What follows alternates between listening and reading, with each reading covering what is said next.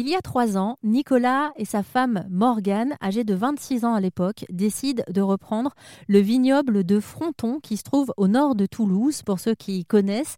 Un vignoble qui a su traverser les époques et le temps, puisque la première vinification date quand même de l'an 1600, euh, mais qui était un petit peu laissé à l'abandon ces dernières années. Ils décident de lui redonner vie. Alors ils créent évidemment leur propre vin, mais assez vite, ils décident aussi de créer une gamme de produits de beauté inspirés de leurs différents vins.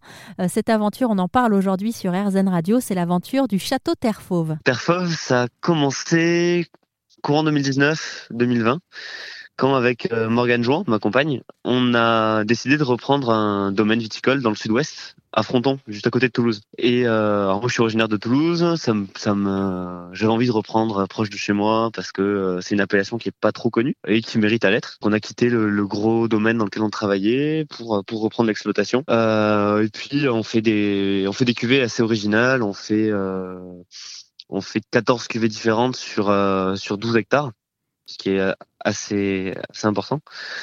Euh, tout est travaillé en bio et on fait des vins qui sont euh, sans sulfite, euh, non filtrés, donc on est en gros des vins nature. Des vins où on a moins mal à la tête le, le lendemain, si je comprends bien. C'est ça, c'est ça. Alors Nicolas, euh, c'était quoi l'histoire de ce domaine que vous décidez de reprendre avec votre compagne? En fait, c'est un, alors c'est un très vieux domaine qui date euh, d'au moins 1600. et en fait, il y a toujours eu du vin sur la propriété. On n'a pas pu remonter avant 1600, mais mais on sait qu'il y a toujours eu du vin depuis au moins 1600. Et euh, alors c'était très réputé jusqu'à il y a encore une centaine d'années. Euh, les vins, euh, les vins étaient rachetés par des négociants d'un peu partout, surtout des négociants bordelais. Et puis on va dire que la réputation a, a pas mal chuté euh, à partir de 1950-1960.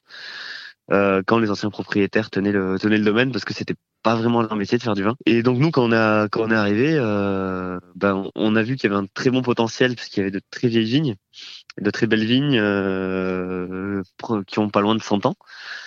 Et euh, ben on est vraiment tombé amoureux de, de, ces vignes et de la bâtisse, même s'il y avait des pas mal de travaux parce que ben, il y a 400 ans, euh, des murs qui ont 400 ans et qui ont jamais été trop repris. Mais bon, ça va, ça tient encore debout et et ça marche très bien.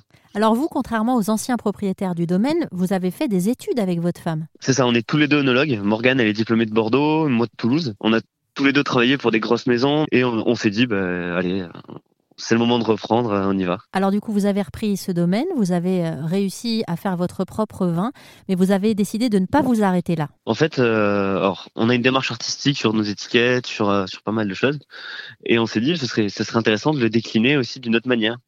Et euh, il y a des gens qui, qui boivent pas forcément forcément de vin qu'on voyait sur des salons, sur des marchés de Noël, des choses comme ça, qui étaient euh, assez intrigués par le par les designs euh, et par, par l'esprit par assez jeune du domaine.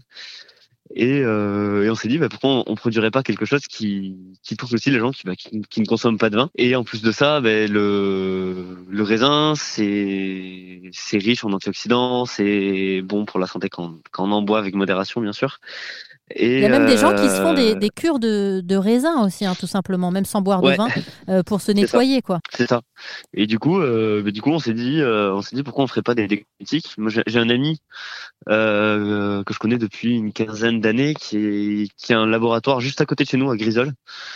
Euh, et qui, qui produit euh, qui produit des, des cosmétiques et des compléments alimentaires. On a dit bah, autant travailler en local et euh, et développer une petite marque de cosmétiques à part. Eh ben un grand merci Nicolas d'avoir partagé un petit bout de votre histoire et de votre aventure aujourd'hui sur RZN Radio. Je rappelle que vous êtes installé depuis quelques années maintenant sur un domaine viticole qui s'appelle le vignoble de Fronton et que vous fabriquez en plus vos produits de beauté inspirés de vos plus beaux crus. Ça vous a plu? Vous en voulez encore? Il y a en ce moment des milliers de podcasts 100% positifs qui vous attendent sur l'application AirZen.